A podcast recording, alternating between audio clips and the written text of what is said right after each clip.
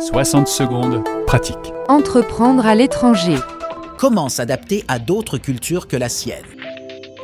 En tant qu'entrepreneur basé à l'étranger et opérant sur votre marché local, vous êtes normalement en contact quotidien avec votre culture d'accueil, qui peut être évidemment très différente de la vôtre. Et donc pour tirer le meilleur parti de ces différences culturelles et en faire des forces pour la croissance de votre entreprise, vous devrez développer ce qu'on appelle l'intelligence interculturelle. Alors d'abord, il s'agit d'adopter des attitudes d'ouverture, de curiosité, d'empathie, de non-jugement et de non-comparaison, qui vous permettront au fil du temps de euh, vous rendre compte qu'il existe d'autres approches que la vôtre.